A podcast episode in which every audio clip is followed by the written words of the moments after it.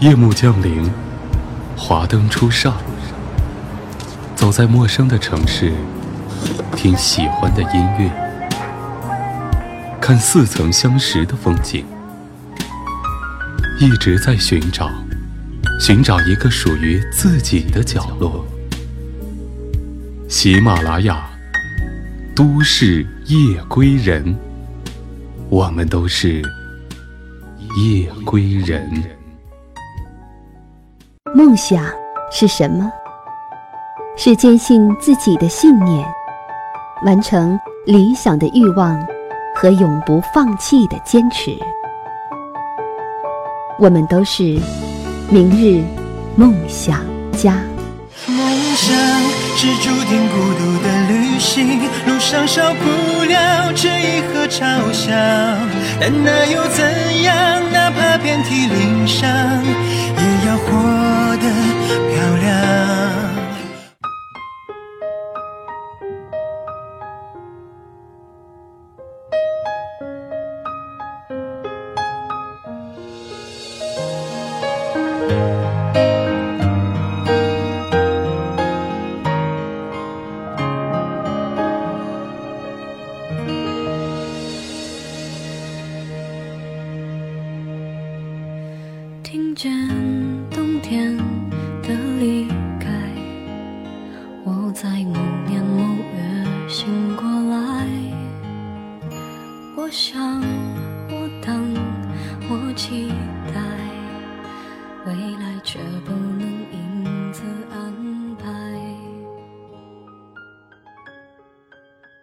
坚信着，没有什么能够阻挡我对自由的向往。天马行空的世界，只有爱让我成长。未来有一个人在等待。当梦想照进现实，无论走到生命的哪一个阶段，都该喜欢那一段时光，完成那一段该完成的职责，顺生而行，不沉迷过去，不狂热地期待着未来。其实。生命这样就好，好希望自己是一棵树，守静，向光，安然。敏感的神经末梢触着流云和微风，切切的欢喜。脚下踩着最卑贱的泥土，却很踏实。还有，每一天我都在隐秘的成长。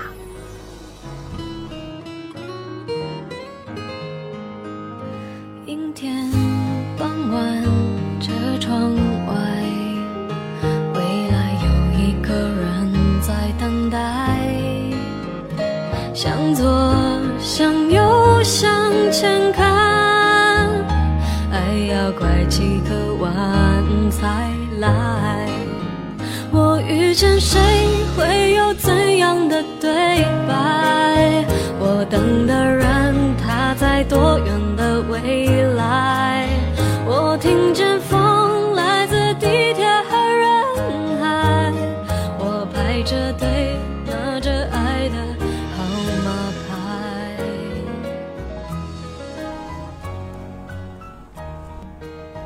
亲爱的听众朋友们，欢迎您收听今天的《都市夜归人》，我是十里铺电台的主播梓潼。本档节目由喜马拉雅和十里铺人民广播电台联合制作。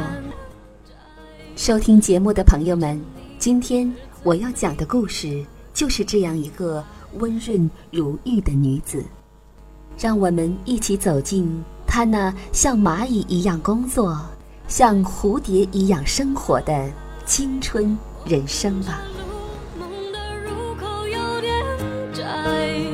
我遇见你是最美丽的意外。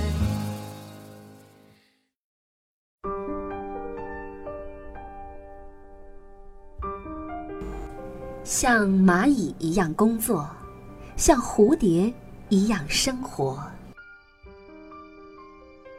我的第一份工作在上海，那时我大学刚毕业，应聘到一家世界五百强的外企做财务，通过三个月的考核期才可以转正。实习期工资每天是一百块，没有任何的津贴，还好有父母资助，让我在上海能够暂时的蜗居。那天送走父母后，我坐在擦得干净发白的旧地板上，打开音乐。安安静静的听完一首歌曲，天就黑了。我从包里拿出一罐啤酒，慢慢的喝完，是庆祝也是安慰。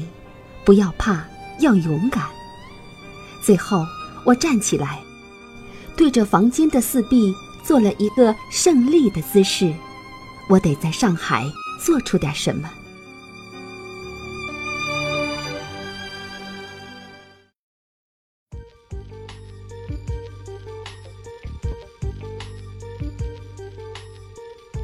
那家公司有很多法国人，文件基本上见不到中国字。女上司杰西卡严厉到可怕，第一次失误是睡过头。我火急火燎地赶到办公室时，部门人全在会议室。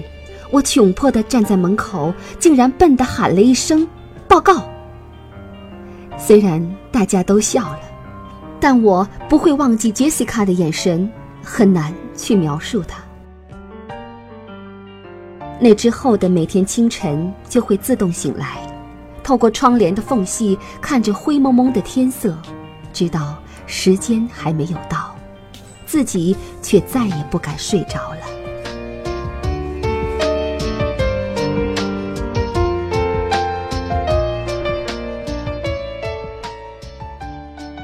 当然，也有一些志气高涨的时刻，比如学会怎样报税。第一次去当出纳，第一次赢得杰西卡的表扬，那些时刻让我很想留在上海，在这个城市用我的努力和我的欲望拼一拼。我买了套教材，下班以后偷偷的学上海话，周末时去菜市场跟在老阿姨的身后，他们买什么样的菜我就跟着买，听他们一口酥软的上海话，真好。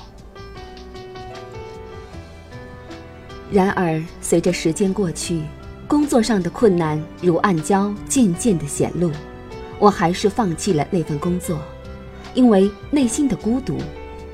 提出辞职的那天，像往常一样，我在档案室整理几千份发票凭证，那里非常的闷热，有积年的灰尘。找着找着，突然就喘不上气。我想起自己刚来这里。回家时天太黑会迷路，周末没有朋友，只能趴在阳台上听外面的声音。想庆祝的时候，也只是独自开心一小会儿，在小吃店里吃一碗麻辣烫。之前我总是安慰自己，人就是这样成长的，被撕掉一些东西，被锻炼出一些东西，要长出生活的盔甲。可是突然。就在那一刻，我想走了，想回我的家乡，想吃热热的饭菜，想有人说话，有人一起看电视，然后我就走了。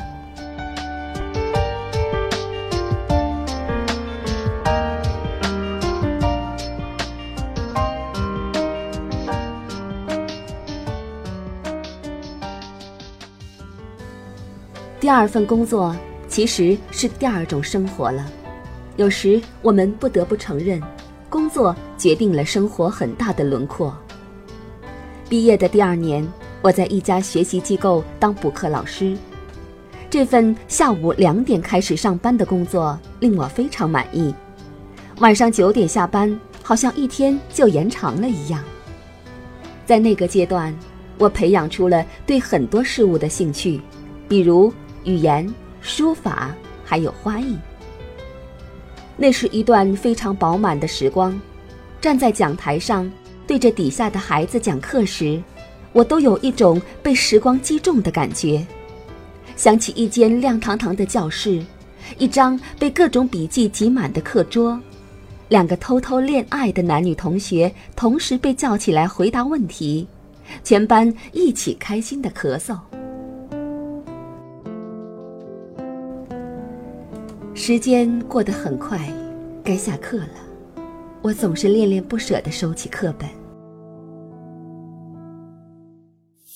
孩子们的寒暑假对当时的我是个极大的挑战。全白班，每天讲课超过十二个小时，有时要连上几十天的班，累到极致，反而不再无缘无故的心慌或伤感。心里所有的脆弱好像消失了一样，我就像一条湿毛巾，在寒夜里挂了一晚，结成了比冰还坚硬的东西。也是在那个时候，我明白了。工作不单单会伤害我们，也有治愈的功能。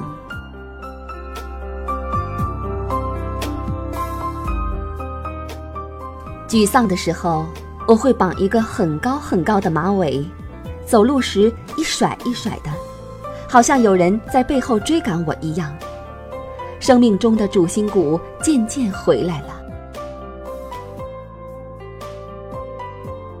没有课的下午。我常常在学校的天台上晒太阳，泡一杯很浓的茶，慢慢喝淡，看着天色渐暗。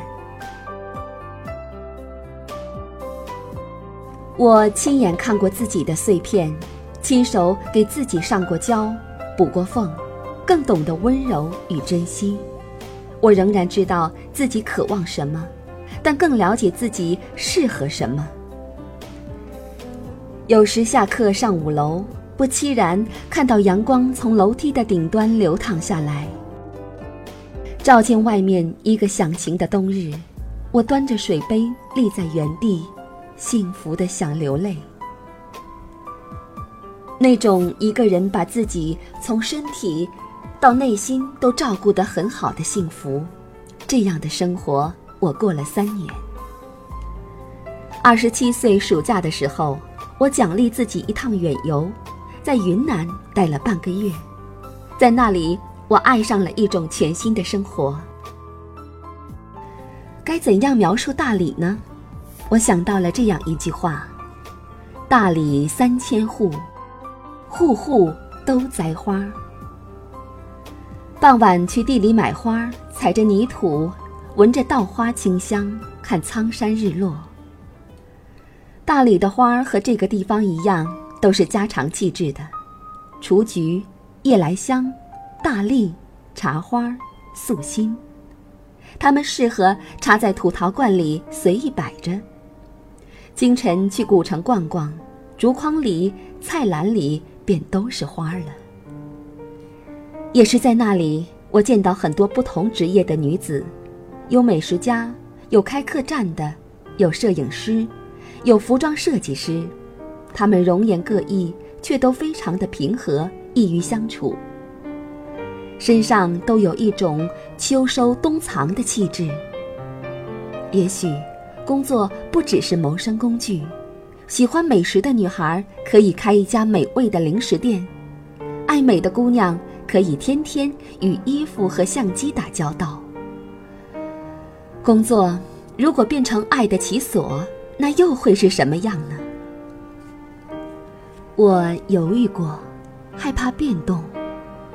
但我在大理学到了这样的一句话，那就是：女性的能量是允许生命流经，穿越自己而表达一切。在旅行结束后，我终于辞掉了工作。在一片老城区开了一家定制花艺店。三面白墙，一面很大的玻璃，能把一天的日照留在屋子里很久很久。也因此，我进入了另外一种全新的生活。工作大部分是体力活儿，鲜少用到电脑，鲜少在格子间里坐上一整天。我就这样日出而作，日落而休，像是城市里的农民一样。然后中午煲上一锅汤，晚上一个人小酌。食物的香气、酒香和花香，我想，我从没有这样热爱过自己的生活。更重要的是，我看到了很多的爱情。有一身干练的精英男，伏在桌边为一张卡片思索好久；有羞涩的高三男生过来买花，送给即将奔赴异地的小女友。长长的一封信，全是青春的模样。有每个纪念日送花的，有求原谅的，也有表白的。突然，我感到花的善意。原来，人与人之间的感情，如果表达的妥当，那会非常的动人。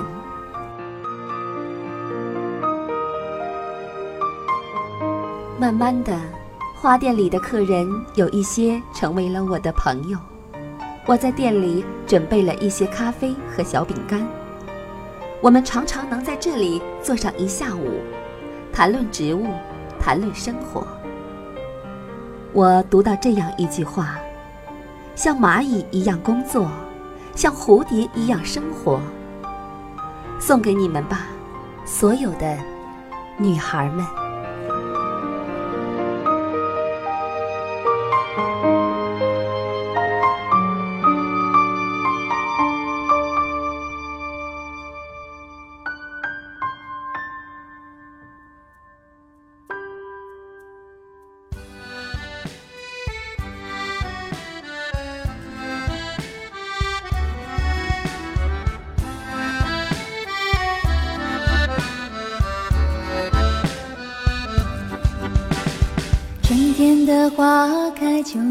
的风，以及冬天的洛阳。忧郁的青春，年少的好的，各位听众，感谢您收听今天的节目。您可以继续关注十里铺广播来收听更多精彩节目。让我们下期节目再见。流水它带走光阴的故事，改变了一个人。在那多愁善感而初次等待的青春，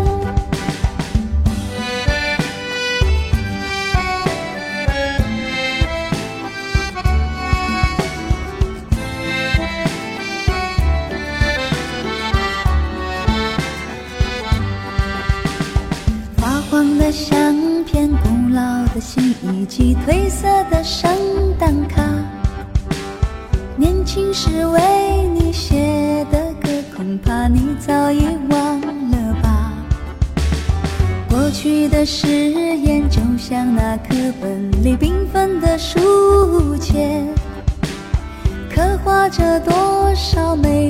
是，可是终究是一阵烟。流水它带走光阴的故事，改变了两个人。就在那多愁善感而初次流泪的青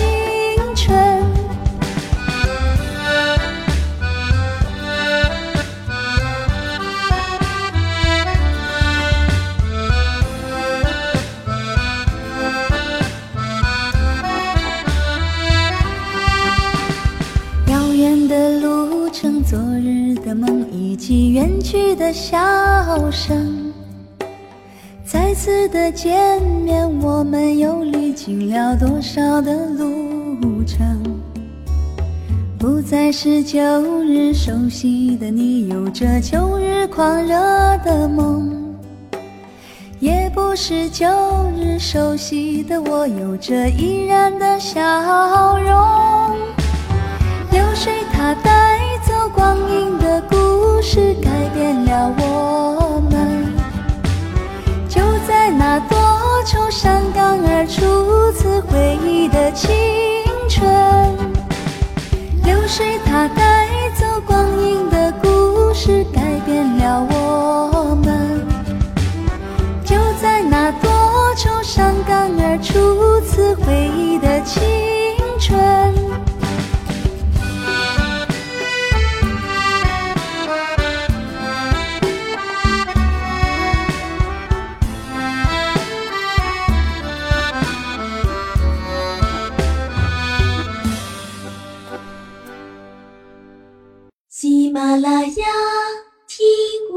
想听。